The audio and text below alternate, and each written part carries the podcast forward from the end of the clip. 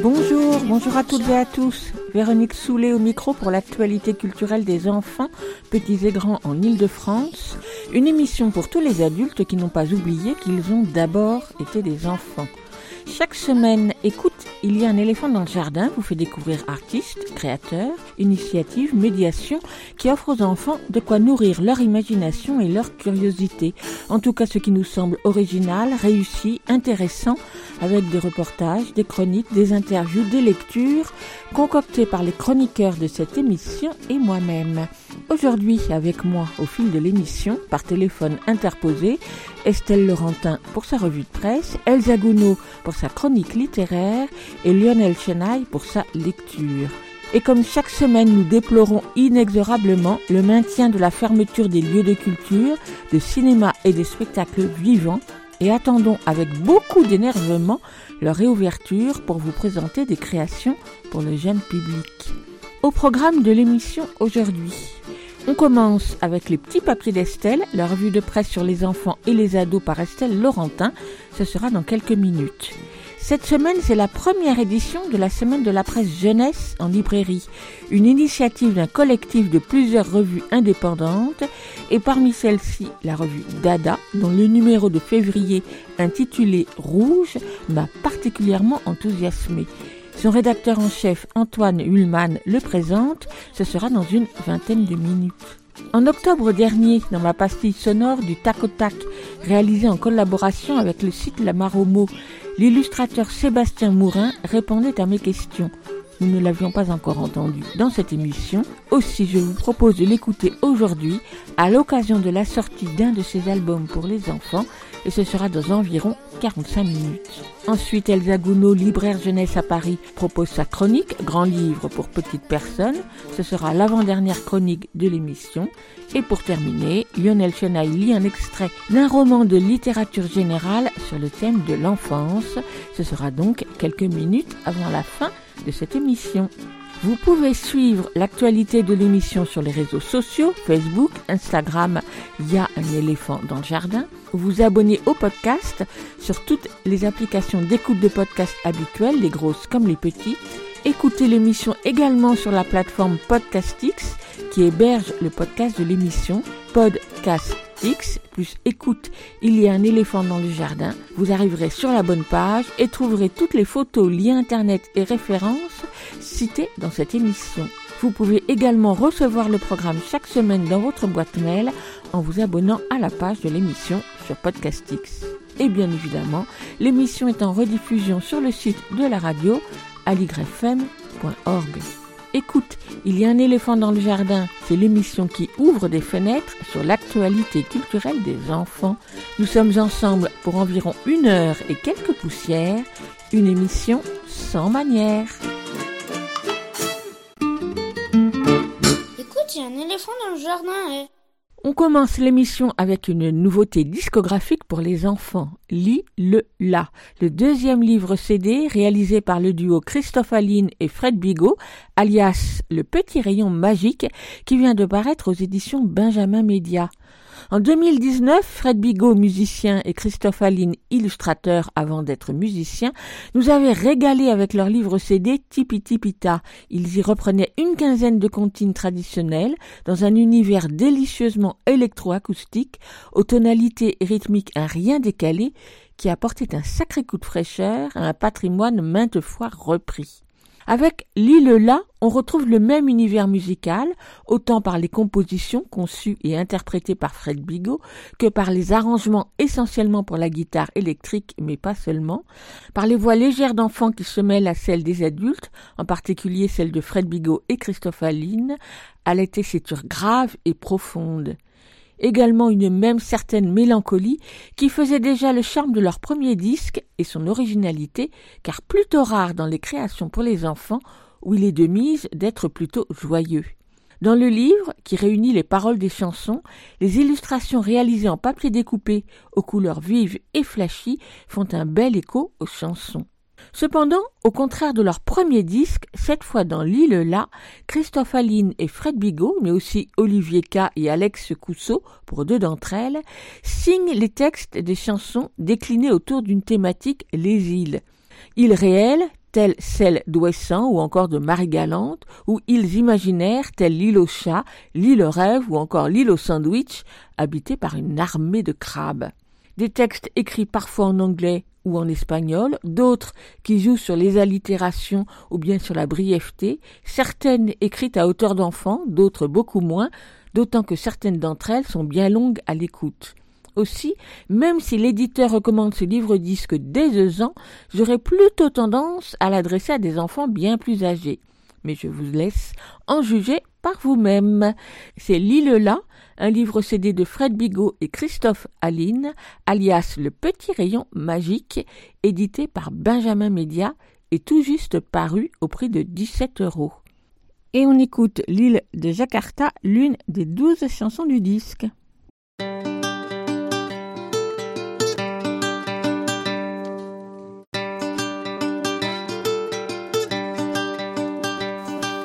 C'est la Java de Jakarta que Jacques a dit en javanais.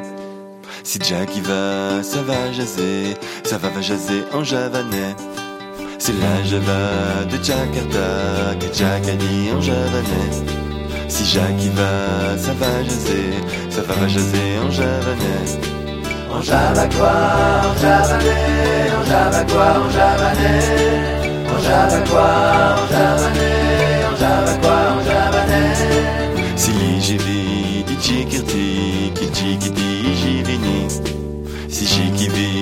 j'y si vi jési, si vi vi jési j'y vini. Si j'y di chikirti, ki chikiti j'y vini. Si chiki si vi jési, si vi vi jési j'y vini. En jivi qui, en jivini, en jivi qui, en jivini, en jivi qui, en jivini, en jivi qui, en jivini.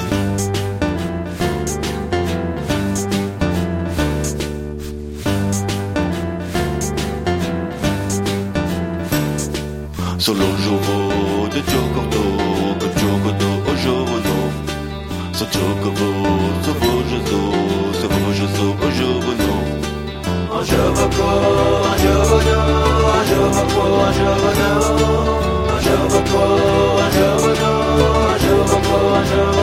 un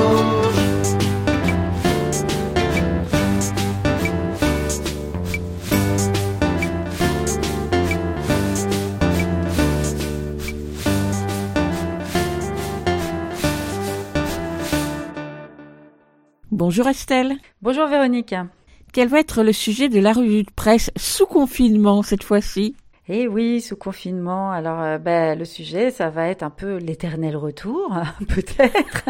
Et puis, mais pas de l'amour, malheureusement. Euh, et comment aller voir aussi un peu ce qui se passe ailleurs que chez nous? On t'écoute. C'est les petits papiers d'Estelle. Les petits papiers d'Estelle, une revue de presse qui parle des enfants et des ados. On n'y coupe pas, on reparle épidémie. L'épidémie et les enfants, l'épidémie dans les écoles, ça tourne en boucle. Pour un peu, on se sentirait revenu en mars dernier. Même thème, mêmes angoisses. On rame en rond. Rame, rame, rameur, ramer. On n'avance à rien dans ce canoë.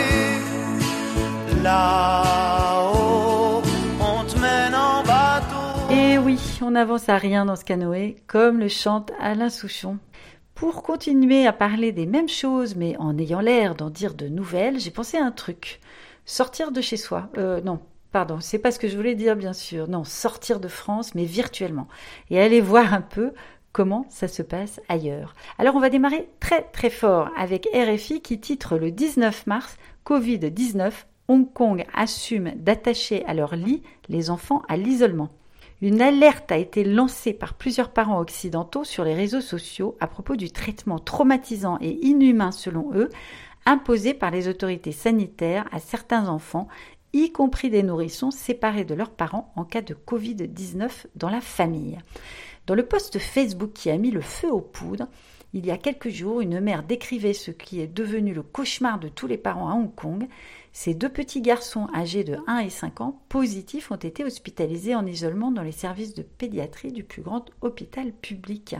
Elle dit les avoir découverts attachés dans leur lit, portant les mêmes vêtements que ceux qu'ils avaient en arrivant, sans aucun jeu ou livre, mais avec une télévision pour seule occupation. Même son fils de 5 ans s'est retrouvé en couche pour éviter de devoir l'accompagner aux toilettes.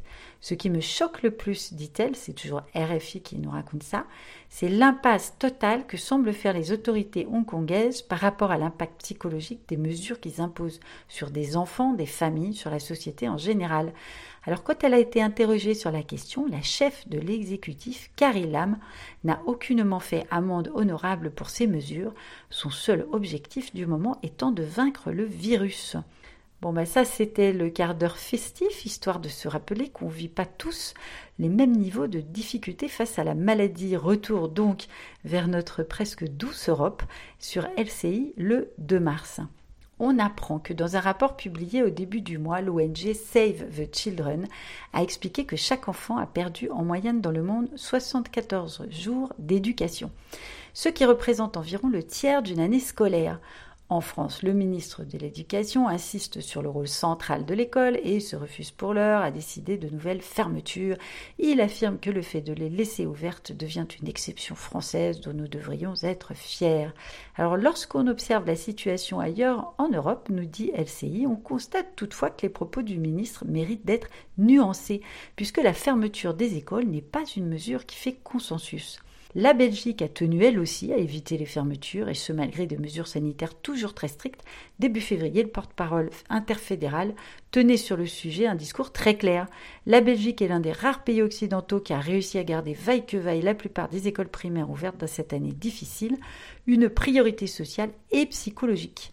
Une position qui rappelle celle aussi de l'Irlande, où les autorités notent que garder les écoles et les services de protection et d'éducation de la petite enfance ouverts pendant le Covid-19 est une priorité du gouvernement.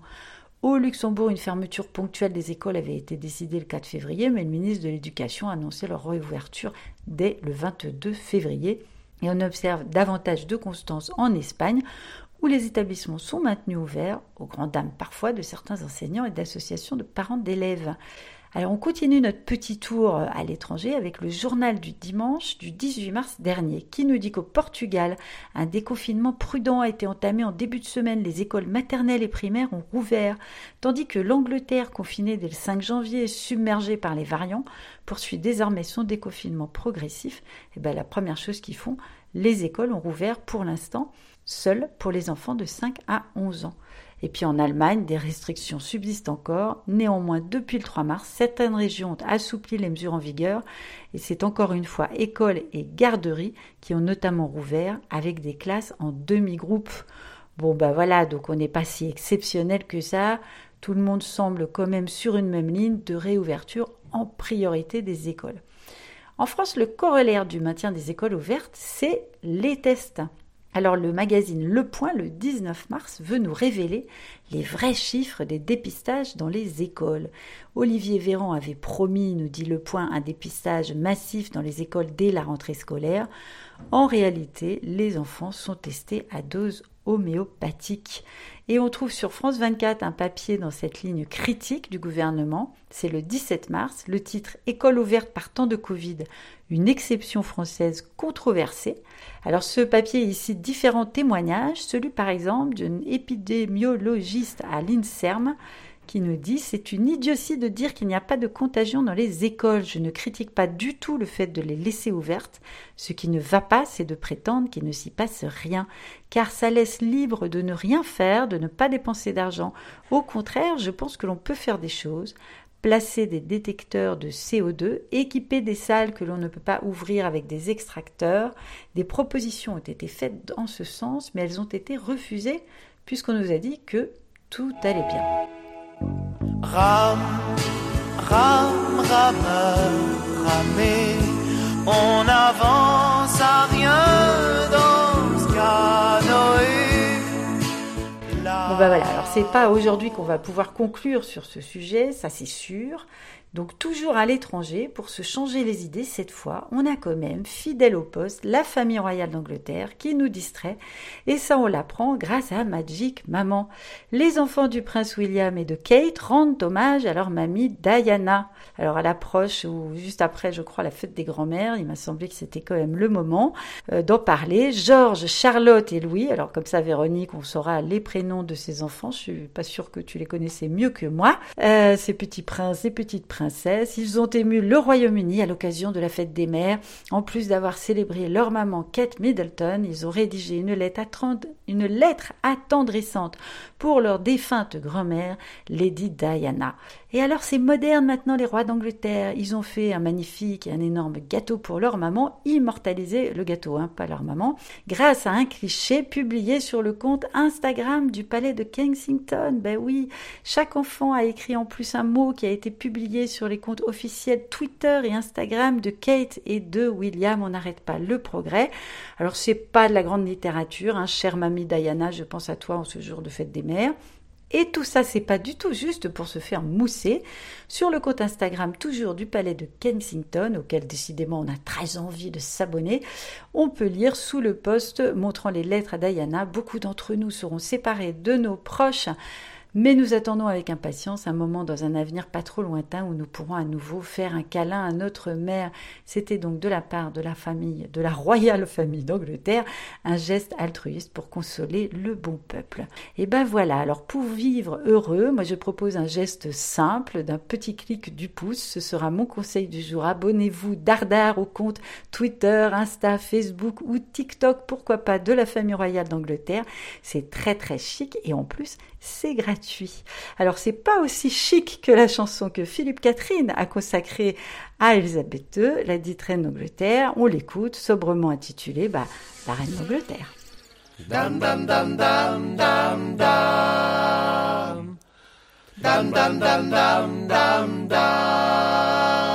Bonjour, je suis la reine d'Angleterre et je vous chie à la reine. Bonjour, je suis la reine d'Angleterre et je vous chie à la reine. Je vous chie à la reine car le monde est ainsi fait.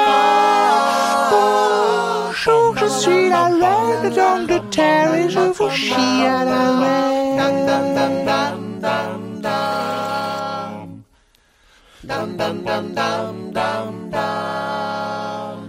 Hello, I am the queen of kingdom and I am shitting on your face.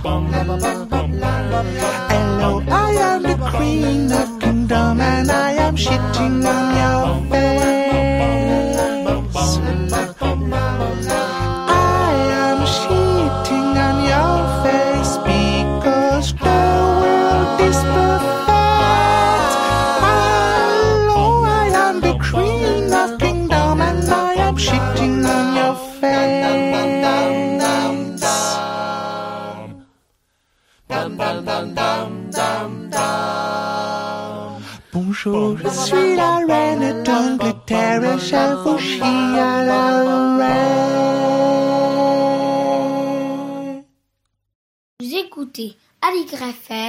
Sur 93.1.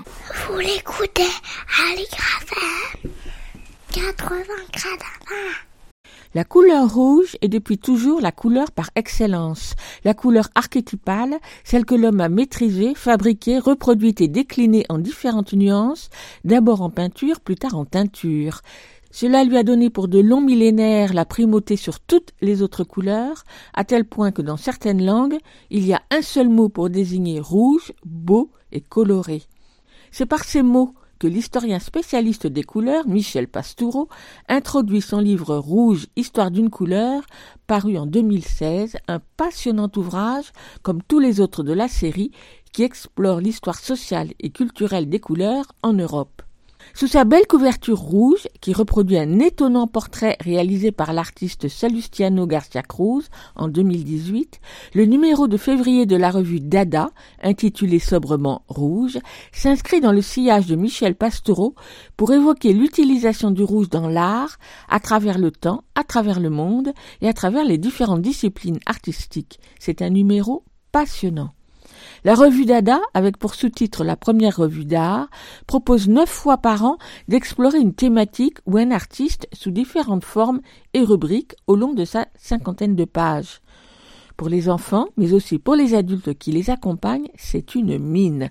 Par la qualité des reproductions d'abord, très variées et d'un format conséquent, par les textes, à l'écriture simple et enlevée, courts et informatifs, sans pour autant assonner trop d'informations, le tout dans une belle mise en page élégante, sans oublier les rubriques complémentaires qui invitent à aller plus loin.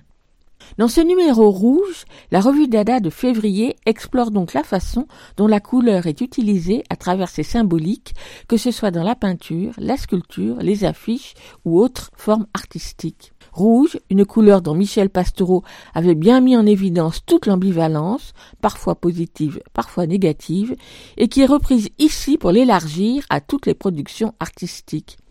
La couleur des sentiments, le rouge de l'amour et de la passion, le rouge de la séduction, comme l'exprime la robe rouge de Marilyn Monroe au cinéma, ou encore le rouge symbole de la prospérité, celui des papiers découpés chinois, sans oublier le rouge du manteau du Père Noël, qui n'a d'ailleurs pas toujours été rouge. Mais les sentiments contraires aussi, le rouge de la violence, du crime, de l'enfer, ou tout simplement le rouge pour alerter d'un danger le rouge des puissants et des monarques, le rouge de la révolte et des révolutions, l'utilisation du rouge par les artistes contemporains, autant d'aspects de la couleur rouge dans l'art qui sont à chaque fois expliqués et illustrés de reproductions très variées. Ce numéro rouge de la revue Dada m'a donné envie de donner un coup de projecteur sur la revue qui, avec ce numéro 252, atteint sa trentième année. Antoine Hullman, directeur de la publication, a répondu à mes questions par téléphone il y a quelques jours. Micro. Antoine Hullman, bonjour. Vous êtes le rédacteur en chef de la revue Dada, qui en est quand même à son 252e numéro avec le numéro rouge qui est sorti en février. Donc c'est vraiment une revue qui a la vie longue. Tout à fait, bonjour. 252 numéros, oui, on va sur les 30 ans de la revue, hein, qui a été créée en fin 1991 par deux historiens de l'art, Eliane Bernard et Christian Alexandre Fort, qui n'a jamais cessé de paraître depuis et qui continue sa vie euh, de manière indépendante depuis une douzaine d'années avec l'équipe actuelle. Alors je veux bien que vous représentiez les différentes rubriques qui ont un peu évolué quand même dans le temps. Oui, un petit peu. Le format n'a pas bougé, le logo non plus, mais euh, le contenu a un petit peu bougé. En effet, on trouve trois grandes rubriques euh, dans la revue Dada qui sont autant de manières différentes d'aborder l'histoire de l'art. On a d'abord et avant tout un gros dossier d'une trentaine de pages qui développe la thématique annoncée en couverture. Ça peut être une thématique transversale comme ce mois-ci, enfin le mois dernier avec la couleur qui est le rouge. Ça peut être un, courant artistique. On a abordé récemment euh, l'art déco par exemple. Ça peut être une monographie dédiée à un artiste, comme dernièrement euh, Soutine ou Méliès. Euh, voilà. On trouve ensuite un ABC d'art qui est une forme de glossaire mais un petit peu décalé, bourré d'anecdotes. Euh, la deuxième rubrique est une rubrique d'atelier. On va proposer deux expériences artistiques à mener avec les enfants à la maison, en classe, autour du thème mis à l'honneur euh, en couverture. Et enfin, on a euh, huit pages à la fin, plus magazine sur l'actualité culturelle, alors qui en ce moment est un petit peu compliqué, mais on propose des expositions à aller voir avec un traitement éditorial qui n'est pas juste de la chronique d'exposition, mais on essaye de parler de ces expositions à travers un jeu, une bande dessinée, une frise chronologique, pour que ce contenu soit quand même pérenne dans le temps également. C'est qui l'équipe de Dada aujourd'hui? L'équipe de Dada aujourd'hui, on est 4, 5 euh, à la maison d'édition elle-même. Donc euh, à part moi, il y a Christian Nobial qui est là depuis très très longtemps aussi et qui coordonne euh, la rédaction et qui s'occupe aussi beaucoup de l'iconographie. Laetitia Lemoine qui s'occupe d'une partie des pages actualités et qui coordonne toute notre partie atelier qui va au-delà des ateliers qui sont dans la revue puisque ces ateliers ensuite nous on les anime tout au long de l'année avec des enfants dans des bibliothèques ou des écoles par exemple. Euh, Pauline Hilla, qui elle s'occupe d'une autre, euh, de certains autres articles de la partie actualité et d'une partie de notre communication. Et enfin, Héloïse Friedman, qui nous a rejoint récemment et qui s'occupe de tout ce qui est communication en ligne, web marketing, développement des abonnements, puisque Dada fonctionne avant tout par abonnement, euh, et sinon en vente au numéro en librairie. Donc on va parler tout de suite tarif en disant que c'est 7,90€ le numéro, ce qui est vraiment très bas pour une revue qui a autant de reproductions iconographiques. Oui, alors c'est vraiment c'est grâce à nos abonnés, on a quasi- quasiment 6000 abonnés aujourd'hui, qu'on peut réussir à proposer un tel contenu à un prix euh, aussi bas. En effet, si on compare Dada à des magazines, bah, il, peut paraître un peu cher, hein, là où un magazine est parfois un peu moins cher, mais justement Dada n'est pas un magazine, c'est une revue, ça se rapproche presque plus d'un petit livre. Et de ce point de vue-là, en termes de contenu, de qualité de reproduction, euh, bah, on est bien moins cher qu'un livre. euh, et c'est vraiment grâce à ce, ces économies d'échelle, en fait, d'une certaine manière, grâce à nos abonnés, qu'on peut arriver à, à la proposer à ce prix-là. 6000 abonnés, ce sont qui? Ce sont pour moitié des professionnels, donc euh, des écoles, des collèges, des lycées. Dada est quand même beaucoup utilisé dans ce monde-là pour aborder des questions artistiques avec les enfants, et pour autre moitié des familles. Euh, je dis des familles et pas directement des enfants, puisque sur les salons du livre, enfin à l'époque on pouvait en faire jusqu'à il y a un an, euh, nos lecteurs nous disent beaucoup qu'au départ, oui, on abonne plutôt un enfant à Dada, donc euh, généralement autour de 9, 10, 11 ans, euh, mais qu'en fait le grand frère, la grande sœur, bah, va aussi euh, pouvoir la lire ou piocher dedans pour tel ou tel travail scolaire, et finalement les parents la lisent également pour se rafraîchir la mémoire ou découvrir des artistes qu'ils connaissaient pas. Ça tient vraiment au fait qu'on essaye de rendre nos textes accessibles à des jeunes lecteurs, mais sans jouer non plus sur des, des codes et des écritures trop infantilisantes, de sorte que des adultes puissent aussi euh, y trouver une lecture agréable pour eux.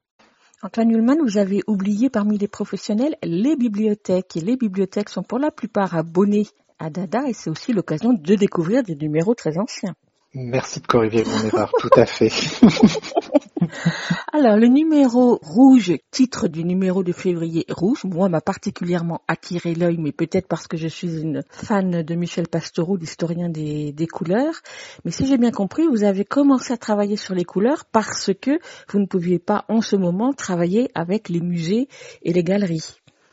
Oui, alors c'est un peu ce qu'on raconte dans l'édito en effet en, introduction. On avait cette idée de, lancer des séries thématiques sur les couleurs d'Ada dans nos cartons depuis longtemps et puis les sujets d'actualité culturelle proposés dans, des grandes expositions nous, attiraient toujours parce qu'on avait, on aime bien rebondir sur des sujets d'actualité pour que les gens tout simplement puissent aller voir ensuite les œuvres en vrai. Parce qu'on a beau essayer de reproduire au mieux une très belle iconographie des œuvres dans Dada, le rapport aux œuvres direct ne, ne, sera jamais remplacé par ça.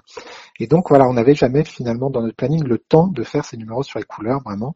Euh, ce, ce, temps suspendu lié à la crise sanitaire ben, ben, nous a permis de prendre davantage de recul par rapport à tout ça et de enfin concrétiser ce projet de Dada sur les couleurs. On va du coup dorénavant en faire un par an euh, et on a commencé avec la couleur rouge.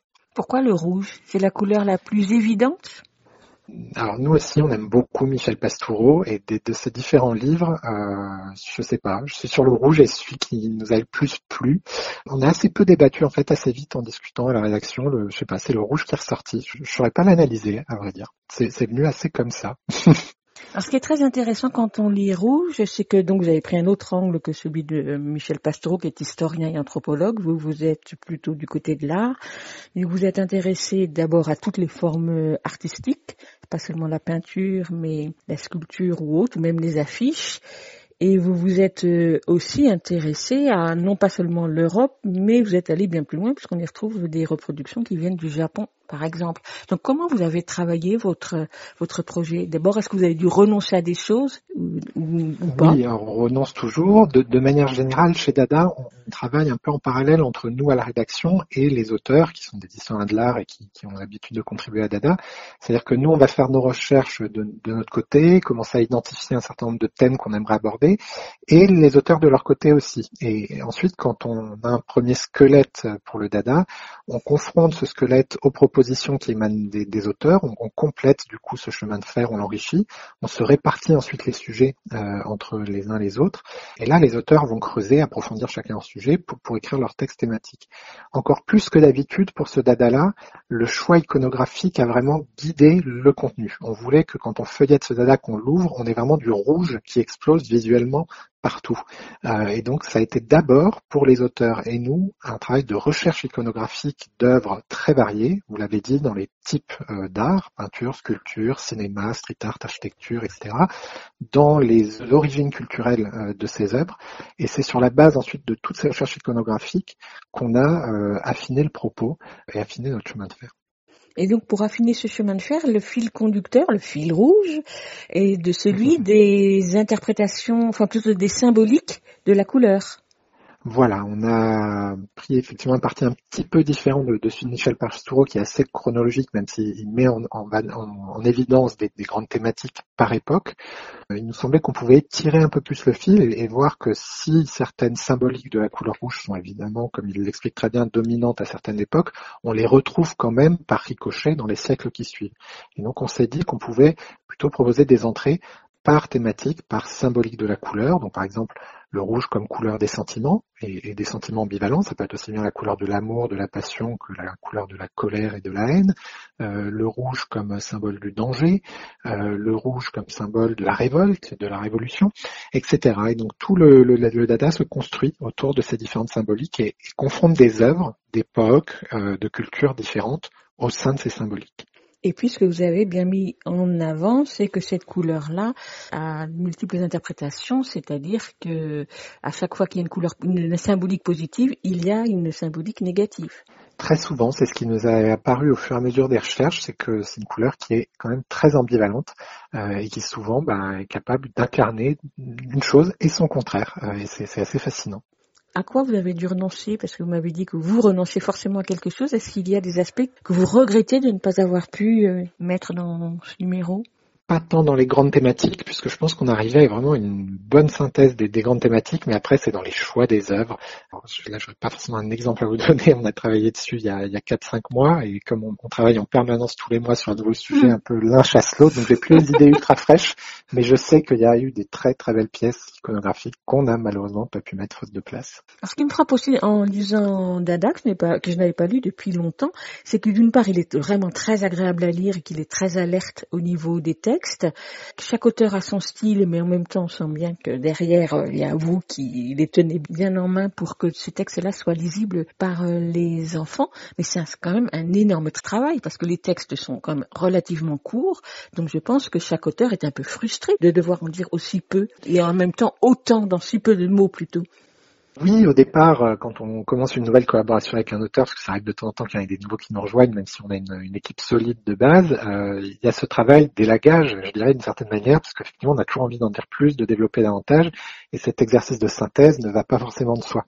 Euh, mais au fur et à mesure des collaborations et des numéros qu'on fait ensemble, ça s'affine, ça s'automatise, et je dirais qu'aujourd'hui, avec quasiment tous les auteurs, en tout cas que vous trouverez dans cette revue sur le rouge, euh, ça roule, comme on dit, et, et ça fonctionne assez bien. Ils arrivent d'eux-mêmes à doser pour éviter d'avoir, je crois, trop de frustration. Au niveau rédactionnel, le choix que vous avez fait, c'est de vous voyez le lecteur. Est-ce que c'est un choix qui était d'évidence pour vous parce que vous vous adressez autant aux parents qu'aux enfants ou parce que vous vous adressez à l'ensemble des enfants? Alors c'est un peu des deux. En fait, quand on a repris Dada il y a une douzaine d'années maintenant avec Christian Rubial, on a remis pas mal de choses à plat dans la revue, d'autres qu'on a vraiment continué, mais on a remis pas mal de choses à plat et notamment dans le texte. Euh, on trouvait que la revue s'était un petit peu complexifiée avec le temps et qu'elle n'était plus forcément complètement euh, compréhensible directement dans ses textes pour des enfants de même 10-12 ans. Donc on a on est allé vraiment à la simplification, notamment de la syntaxe, éviter toute mmh. phrase trop alambiquée, euh, éviter d'employer des mots trop complexes si on n'a pas la place et le temps de les expliquer derrière. On, est, on c'est souvent une réflexion qu'on donne à un nouvel auteur qui collabore avec nous, c'est de dire essayez d'écrire comme si vous deviez expliquer quelque chose, comme si vous deviez parler de cette œuvre à votre grand-mère qui a 75 ans et qui ne s'est jamais intéressée à l'art.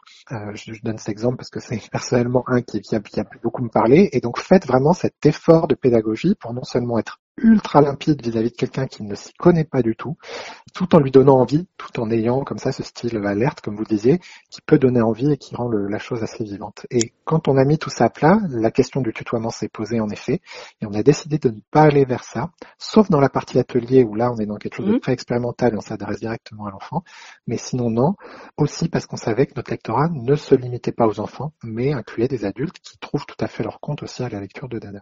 En tout cas, vous pouvez dire bravo à toute l'équipe parce que c'est particulièrement bien réussi ce choix rédactionnel. Je voudrais qu'on parle d'une dernière rubrique, euh, je ne sais pas d'ailleurs si c'est la dernière, mais le choix que vous faites de travailler chaque fois avec des illustrateurs euh, différents pour les rubriques euh, complémentaires. En fait, ça nous tient très très à cœur. On invite, et c'est vraiment dans l'ADN de Dada depuis très longtemps pour le coup, c'est pas quelque chose qu'on a apporté nous, mais c'est quelque chose qu'on est ravi de, de perpétuer.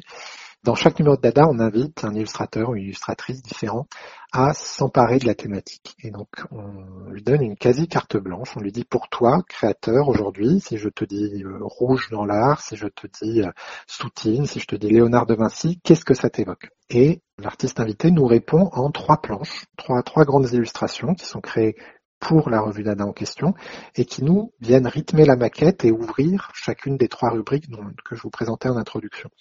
Et donc ça crée comme ça un dialogue entre ben, l'histoire de l'art et des créateurs d'aujourd'hui, avec à chaque fois un regard différent, inédit, original, qui va être porté sur euh, la thématique d'histoire de l'art qu'on a au programme. Et par ailleurs, comme dans notre rubrique sur l'actualité culturelle à la fin, on aborde euh, une exposition à travers une bande dessinée, ben, on confie aussi la mise en image de cette bande dessinée à cet illustrateur ou cette illustratrice qui est invitée. Pour le coup, sur ce dada euh, sur la couleur rouge, c'est un duo d'illustrateurs, Raphaël Njari et Olivier Filippono, qui a été invité et qu'on retrouvera, je l'espère, dans les prochains dada thématiques sur des couleurs, puisqu'ils ils développent eux-mêmes dans leur travail personnel d'illustrateur euh, un travail sur les couleurs primaires notamment. Vous savez quelle sera la prochaine couleur ou c'est pas encore au programme? C'est pas tout à fait encore au programme, mais il y a de bonnes chances que ce soit le bleu. Dada sur le rouge, et c'est le numéro de février, le numéro 252 de la revue Dada. Donc au mois de mars, sur quoi porter le numéro? Alors, au mois de mars, vous découvrez euh, l'Art déco. C'est un dada qui vient faire pendant un dada art nouveau qui était paru il y a deux ans, qui avait très très bien fonctionné. Et donc, on a voulu euh, bah, poursuivre, euh, puisque l'Art déco vraiment naît de l'art nouveau. Des fois, on mélange les deux. Donc, on a aussi fait un, bel acte de pédagogie sur bien distinguer ces deux courants et analyser ce courant qui est assez fascinant parce que c'est un des premiers véritablement courants mondiaux qu'on va trouver euh, dans tous les pays du monde et dans tous les domaines de la vie. Euh, ça se limite pas aux beaux-arts, mais on trouve énormément d'art déco évidemment en architecture, en design, euh, design d'objets, etc.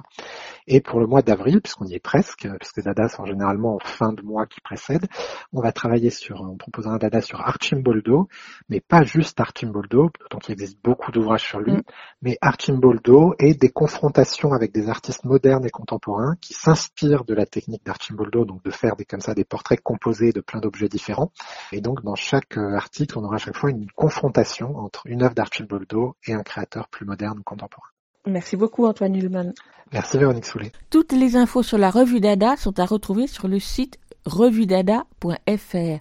L'abonnement annuel 9 numéros est à 59 euros et pour la découvrir, le mieux est d'aller consulter les anciens numéros en bibliothèque et pour acheter ce numéro rouge, comme tous les autres d'ailleurs, vous le trouverez dans toute bonne librairie. J'en profite pour signaler que cette semaine a lieu la première semaine de la presse jeunesse en librairie organisée par un collectif de sept revues indépendantes pour donner un coup de projecteur sur ces revues portées par de petites entités, sans publicité, diffusées seulement en librairie ou par abonnement. Chacune avec sa spécificité, bien sûr, sa ligne éditoriale et ses engagements. Parmi ces revues, Dada, la plus ancienne de toutes, et puis Georges, Baïka, Biscotto, Dong, Graou et Topo, des revues pour différents âges et pour certaines d'entre elles jeunes seulement de quelques années. De nombreuses librairies se sont associées à cette semaine de la presse jeunesse en librairie qui se déroule donc depuis lundi et jusqu'à samedi. L'occasion de découvrir ces revues. Et la chanson que nous allons écouter maintenant est bien évidemment consacrée à la couleur rouge. Comme le dada, elle s'intitule Rouge et elle est extraite du CD La Java des couleurs d'Hervé Subiette et Catherine Vaniscott, sorti en 1996 chez Feu Ovidis.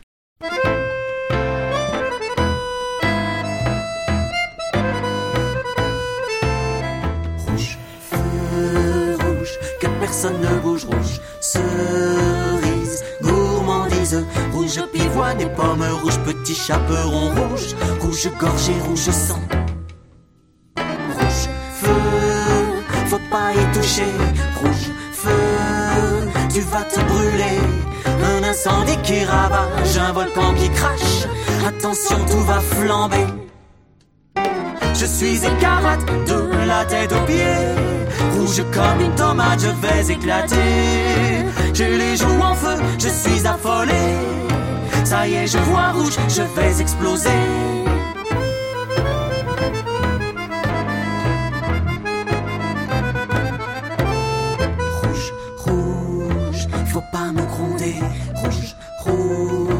J'ai pas fait exprès. Je pique un farouche vermillon des pieds jusqu'au menton. Je suis rouge comme un poivron. Rouge, rouge, faut pas m'énerver. Rouge, rouge, je vais me fâcher. Je vais devenir toute ramoisie, ça va faire du bruit. Rouge de colère, je rugis. Je suis écarlate de la tête aux pieds. Rouge comme une tomate, je vais éclater. J'ai les joues en feu, je suis affolé. Ça y est, je vois rouge, je vais exploser. Je suis écarlate de la tête aux pieds. Rouge comme une tomate, je vais éclater.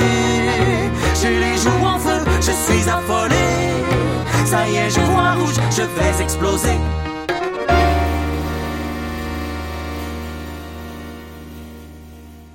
La couleur rouge est depuis toujours la couleur par excellence, la couleur archétypale, celle que l'homme a Un mé- éléphant qui se balançait sur une toile, toile, toile, toile?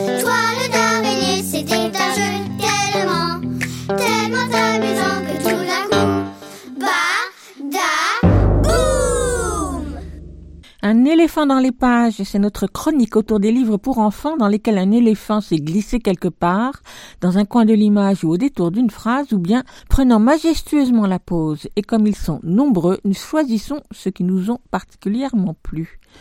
Julien Bert est un artiste prolixe. Vous êtes certainement nombreux à le connaître comme auteur, compositeur, interprète. Mais il est aussi compositeur de musique de film, auteur de nombreux livres ou livres-disques pour la jeunesse, publiés par différents éditeurs et également photographe. Plusieurs flèches à son arc, donc, si je peux utiliser cette expression. Et c'est vrai que son écriture riche et poétique ne manque pas non plus d'humour. Dans Le Paris des animaux, qui vient de paraître aux éditions Helium, il invite à une visite humoristique de la capitale, loin des lieux emblématiques habituels, celui des animaux, comme il le dit dans son introduction, qui ont leur commerce, leur bistrot ou leur terrain de jeu. Une quinzaine d'adresses, ou plutôt de lieux ou d'établissements parisiens, réels ou imaginaires, qu'il revisite à sa façon, plutôt farfelue, et à travers le prisme d'un animal. Pas d'histoire, pas de récit, juste le nom du lieu, son adresse et l'animal qui le fréquente. Aussi, l'album prend-il toute sa saveur avec les images de Sébastien Mourin, aux traits simples, élégants, dont les couleurs, comme le tracé, ne manquent pas de rappeler le Paris un peu suranné de Pierre Le Temps. Au texte sobre et bref de Julien Bert, comme chez Jackie, 3 rue d'Artois, 75 008, barre à autruche, au texte donc fait face l'illustration sur laquelle de hauts tabourets sont alignés devant le comptoir du bar, vu en contre-plongée, et qu'un homme plus petit qu'eux époussette avec son plumeau. Pas sûr sûr que les enfants fassent le rapprochement, mais bon, car pour corser l'affaire, on ne voit évidemment pas les animaux cités. Plus évident peut-être, et surtout pour ceux qui connaissent le jardin, au cœur de la capitale, le grand bassin des Tuileries accueille baleines et cétacés tandis que sur l'illustration, vide de toute trace humaine, un geyser fait office de fontaine. Jeux de mots sur lesquels rebondissent les illustrations qui feront certainement sourire plutôt les adultes, comme La boîte, discothèque pour sardines, ou encore Sibelius, marchand de toile pour araignées, tandis que d'autres, au contraire, amuseront petits et grands, comme le café le balto qui abrite un baby-foot pour mille pattes, ou encore cette galerie d'art pour girafes où les tableaux de maître sont accrochés très très haut. Je ne sais pas si Julien Bert et Sébastien Mourin ont travaillé de concert, mais comme ce n'est pas leur premier album en commun, j'imagine que tous les deux se sont bien amusés à réaliser cet album. Quant aux éléphants, ils y figurent en bonne place. D'abord au Big Gym, salle de sport pour éléphants, avec ses énormes haltères, mais surtout on les aperçoit enfin, comme la plupart des autres animaux qui ont été cités mais jamais montrés, faisant la queue pour monter sur l'arche, nom de la vedette quai de Montebello pour tourisme fluvial, et qui, précise le texte, est réservé aux couples mariés uniquement. Voilà donc un petit album savoureux pour clore une balade dans Paris, car ça, c'est toujours permis. Le Paris des animaux de Julien Bert et Sébastien Mourin, édité aux éditions Helium, vient de sortir. Il coûte 15 euros et il est pour les enfants plutôt parisiens et pour leurs parents. Écoute, il y a un éléphant dans le jardin, eh. Du tac au tac, c'est une pastille sonore réalisée chaque mois depuis septembre dernier en collaboration avec le site de la Maromo, le site sur l'actualité de la littérature de jeunesse animé par Gabriel Lucas. Pour ce du tac au tac, je pose quelques questions, pertinentes ou impertinentes, toujours les mêmes, et sans intervenir à un auteur, à un illustrateur ou à un éditeur. Des questions et leurs réponses sont comme une sorte d'invitation à entrer dans son petit monde de fabrication, d'inspiration et de création, à découvrir les hauts et les bas qui mènent d'une idée de départ à la réalisation d'un livre pour les enfants des pastilles sonores à retrouver sur le site de la Maromo ou sur celui de mon podcast tout récent intitulé Cultivons les enfants est disponible à l'écoute et à l'abonnement sur la plateforme Podcastix ou sur n'importe quel agrégateur de podcasts. En octobre dernier, Sébastien Mourin répondait aux questions de ceux du tac tac alors qu'il venait de publier Hector et Louis aux éditions Actes Sud Junior. Vous ne l'aviez pas encore entendu sur cette antenne, alors, pour faire écho à la présentation de son dernier album Le Paris des animaux que je viens de vous présenter, je vous propose d'écouter le du tac tac de Sébastien Mourin. Du tac au tac. Du tac au tac. Du tac au tac, du tac au tac, du tac Une au tac, pastille du tac au tac, sonore. de Véronique Soulet. Du tac au tac, du tac au tac. Question liminaire.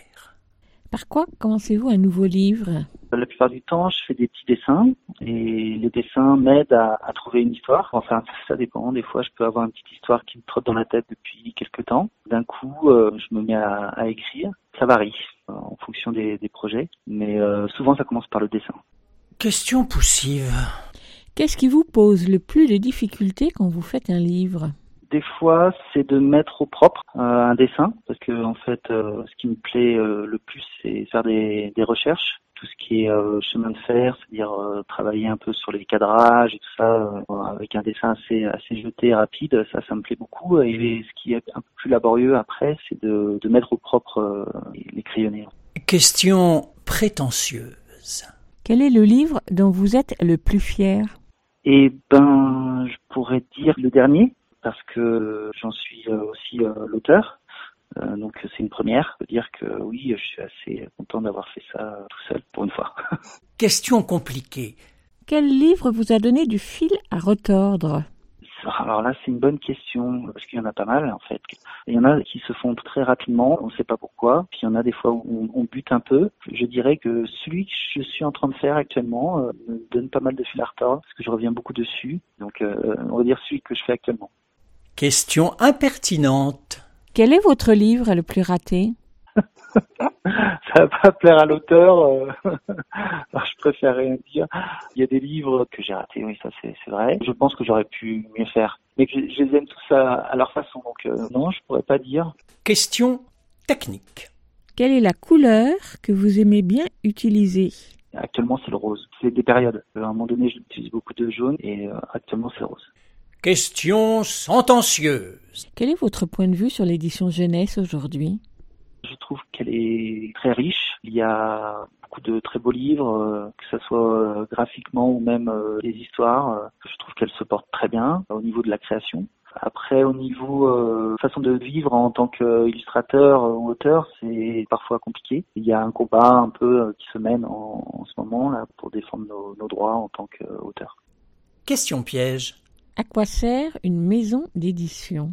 C'est essentiel pour moi, une maison d'édition, parce que euh, ça permet d'avoir un regard euh, extérieur sur mon travail, que ce soit avec euh, la direction artistique ou même au niveau du texte, et puis de la confection du livre. Toute cette partie, c'est vraiment un travail qui est important. Moi, ça me plaît beaucoup de travailler avec une maison d'édition. c'est vraiment important de travailler avec des gens qui sont professionnels et qui ont un regard assez aiguisé.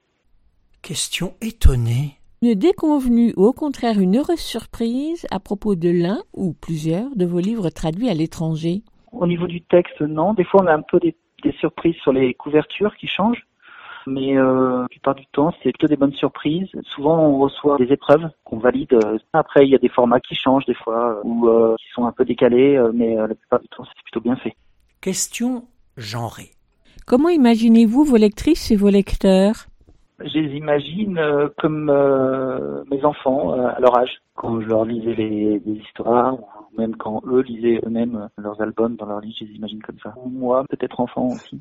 Question nostalgique. Quel est votre premier meilleur souvenir de lecture? Eh ben, j'en ai pas. Et pourtant, je devais en avoir quelques-uns d'albums. Euh, on n'était pas une, famille où il y avait beaucoup d'albums jeunesse, ou alors j'en ai vraiment pas le, le souvenir. C'est assez étonnant, euh, parce que des fois autour de moi, je vois des auteurs, des illustrateurs qui parlent de livres qu'ils ont lus enfant. Moi, je n'ai pas beaucoup. Question mélancolique. Quel souvenir gardez-vous de votre premier livre pour les enfants? Ça remonte un petit peu maintenant, mais c'est un... Oui, on se dit, ça y est, euh, ça va être euh, mon métier. On considère aussi ça comme une- vraiment la, la chance, parce que souvent, euh, quand on débute, euh, il faut d'abord avoir été euh, publié. Donc c'est un peu euh, paradoxal, mais du coup, le, le premier livre euh, nous, nous ouvre des portes euh, sur les, les prochains projets. Puis le- avoir ses dessins ouais, dans un livre, euh, oui, c'est quelque chose de, de particulier. Et voilà, on dit que c'est le c'est le début. Question épatante. Y a-t-il un artiste ou un créateur que vous admirez? Que j'admire vraiment, c'est Sampé. Le travail de Sampé, euh, oui, c'est quelque chose qui me touche. euh, je trouve que c'est sensible, euh, c'est- très bien dessiné. Donc euh, oui, Sampé. Et Est-ce qu'il y en a un que vous jalousez? C'est peut-être faux comme réponse, mais je dirais non. Du tac au tac, du tac au tac, du tac au tac, du tac au tac, du tac au tac, du tac au tac, du tac au tac, du tac au tac. Vous écoutez Aligre FM sur 93.1. Vous l'écoutez Aligre FM 80 C'était donc le Du tac au tac de Sébastien Mourin, réalisé en octobre dernier et que vous pouvez retrouver sur mon podcast Cultivons les enfants, disponible sur toutes les plateformes d'écoute. Et pour faire suite au Paris des animaux, l'album de Julien Bert et Sébastien Mourin, on écoute justement Julien Bert dans une chanson d'animaux extraite de son livre CD pour les enfants 1000 animaux, sorti en 2013 chez Actes Sud Junior. Autant dire que Julien Bert a de la suite de les idées avec ses animaux. J'ai choisi la tortue. Connais-tu la tortue qui habite rue ta rue On l'a vue, elle a bu dans le huitième Dans un bar peint en noir tenu par un homard Elle a bu, on l'a vue dans le huitième Elle prend des cocktails compliqués C'est pas une tortue d'eau douce non, non, non, non, non, non. Elle boit des Manhattan, des gin fizz et des Pims, mais elle s'arrête toujours au huitième. Moi je vis à côté, et quand je la vois rentrer, elle marche pas toujours droit dans le huitième. Elle prend des cocktails compliqués. C'est pas une tortue d'eau douce. Non, non, non, non, non. Quand je m'ennuie le soir, je cours vite la retrouver dans ce bar peint en noir. Dans le huitième, on prend des Manhattan, gin fizz et des Pims, mais on s'arrête toujours au huitième. Oui, j'aime les cocktails compliqués. Je suis pas une tortue d'eau douce. Non, non, non.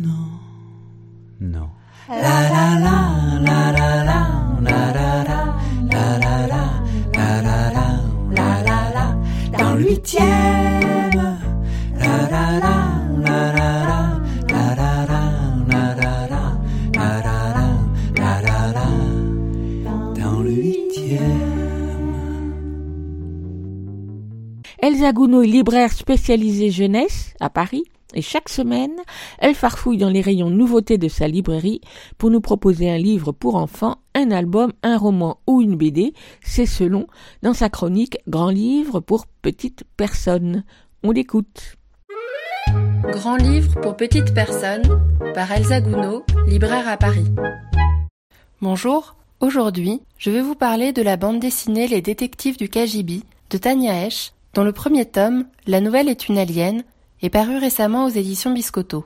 J'ai déjà dit ici tout le bien que je pense des éditions Biscotto, mais je souhaite insister aujourd'hui sur les bandes dessinées publiées par cette maison d'édition indépendante, qui apporte beaucoup de fraîcheur au paysage de la bande dessinée jeunesse, encore en grande majorité assez classique. Ici, sont proposées des bandes dessinées dès le plus jeune âge, plutôt novatrices sur ce secteur, tant dans les formats, types d'illustrations, que sur les sujets traités et les représentations proposées aux enfants. Tania Esch est une autrice et illustratrice allemande d'albums et de bandes dessinées, principalement pour la jeunesse, que j'ai découverte il y a quelques années avec son premier livre traduit en français, déjà aux éditions Biscotto, Super Cool, un livre entre albums et bandes dessinées sur une petite fille arrivant à l'école avec sa nouvelle veste en jean qu'elle adore et qui sera petit à petit moquée par les autres enfants. Ce livre, très fin sur les rapports entre jeunes enfants et les autres projets de l'autrice, montre son intérêt pour les histoires d'enfance, de groupe, d'amitié et de cours d'école, l'enfance et les enfants étant particulièrement bien croqués, cela nous ramenant à notre enfance propre, à la lecture par tant de détails, de petites phrases, de sentiments ressentis. Le ton y est très juste, balançant entre humour, bienveillance et engagement.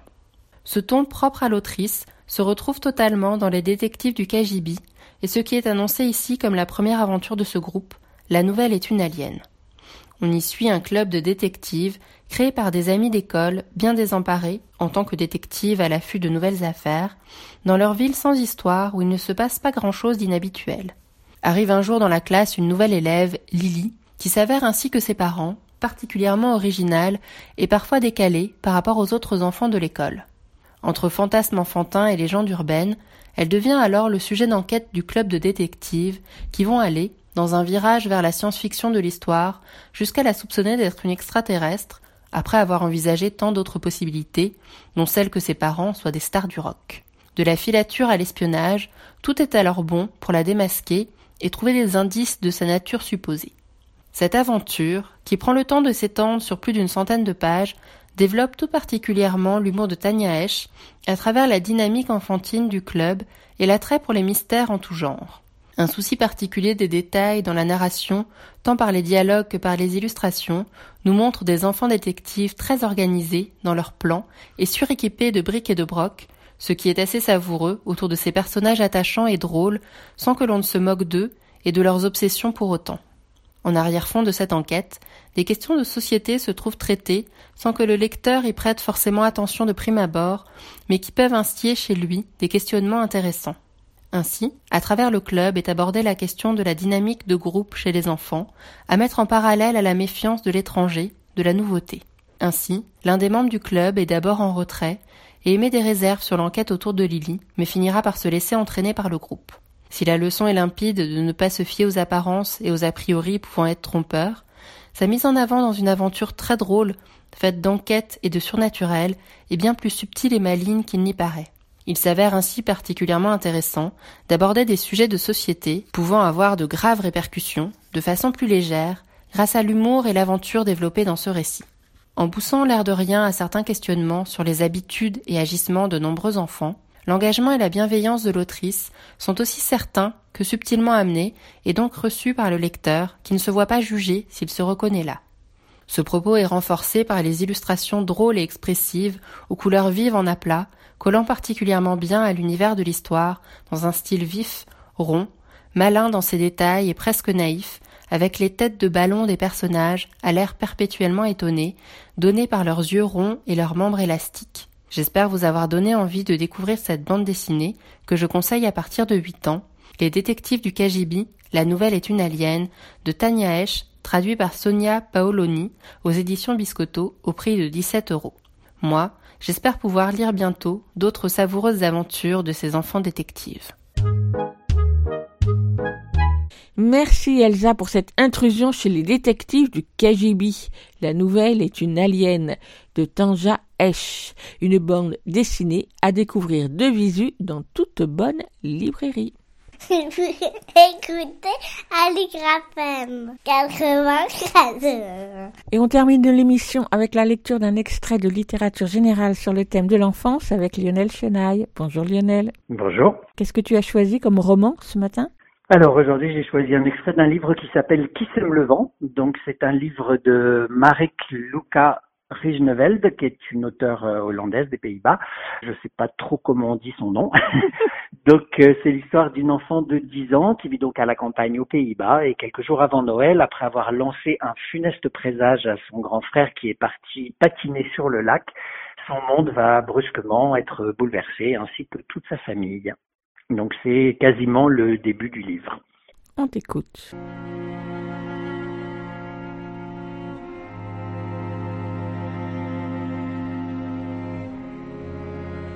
À côté de chacune de nos assiettes, il y avait deux sachets de congélation bleu clair. J'en brandis un et adressai un regard interrogateur à maman. C'est pour mettre par-dessus vos chaussettes, répondit-elle en souriant.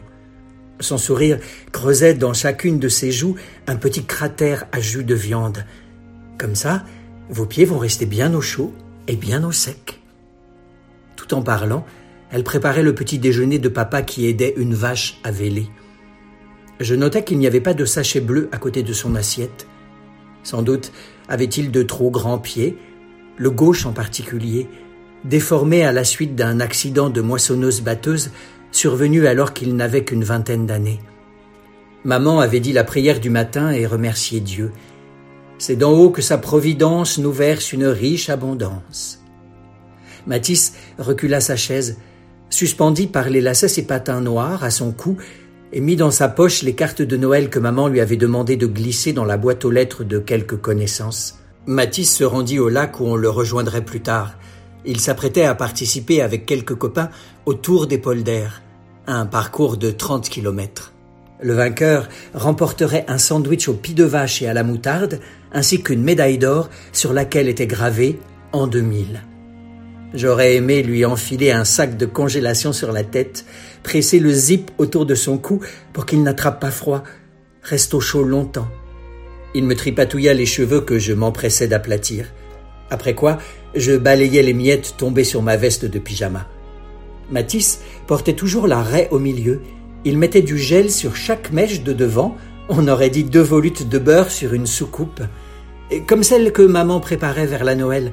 Du beurre dans une barquette. Elle ne trouvait pas ça festif. C'était pour les jours ordinaires. Or, la naissance de Jésus n'est pas un jour ordinaire.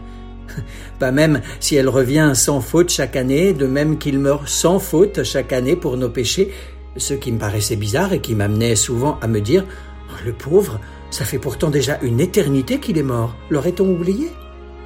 Mieux valait que je garde ça pour moi. Autrement, adieu biscuits aux perles de sucre, adieu histoire des rois mages, adieu histoire de leur étoile. Matisse gagna l'entrée pour vérifier dans le miroir s'il était bien coiffé. Même si en raison du froid, ses mèches allaient se plaquer sur son front aussi dur que du béton. Je peux venir avec toi? lui demandai-je. Papa avait descendu mes patins en bois des combles et fixé les sangles de cuir brun à mes chaussures. Depuis quelques jours, main ramenée dans le dos, je me déplaçais dans la ferme en patins, protège-lame fixée dessus pour éviter de trop rayer le sol, pour éviter que maman ne recourût à l'embout plat de l'aspirateur et ne fît disparaître mon désir de participer au tour des polders. J'avais les mollets bien musclés. J'étais suffisamment bien entraîné pour me risquer sur la glace, sans chaise pliante pour garder l'équilibre. Non, pas possible, répondit-il, avant d'ajouter d'une voix plus douce afin que moi seul l'entende. Parce qu'on va aller de l'autre côté. Moi aussi je veux aller de l'autre côté, chuchotai-je. Quand tu seras plus grande, je t'emmènerai. Il coiffa son bonnet de laine et me sourit, découvrant son appareil aux élastiques bleus en zigzag. Je serai rentré avant la tombée de la nuit, a-t-il assuré à maman. Passant la porte, il s'est retourné une dernière fois pour me dire au revoir en agitant la main. Scène que je devais par la suite passer et repasser dans ma tête jusqu'au jour où, son bras refusant de se lever, j'ai commencé à douter du fait que nous nous soyons dit au revoir.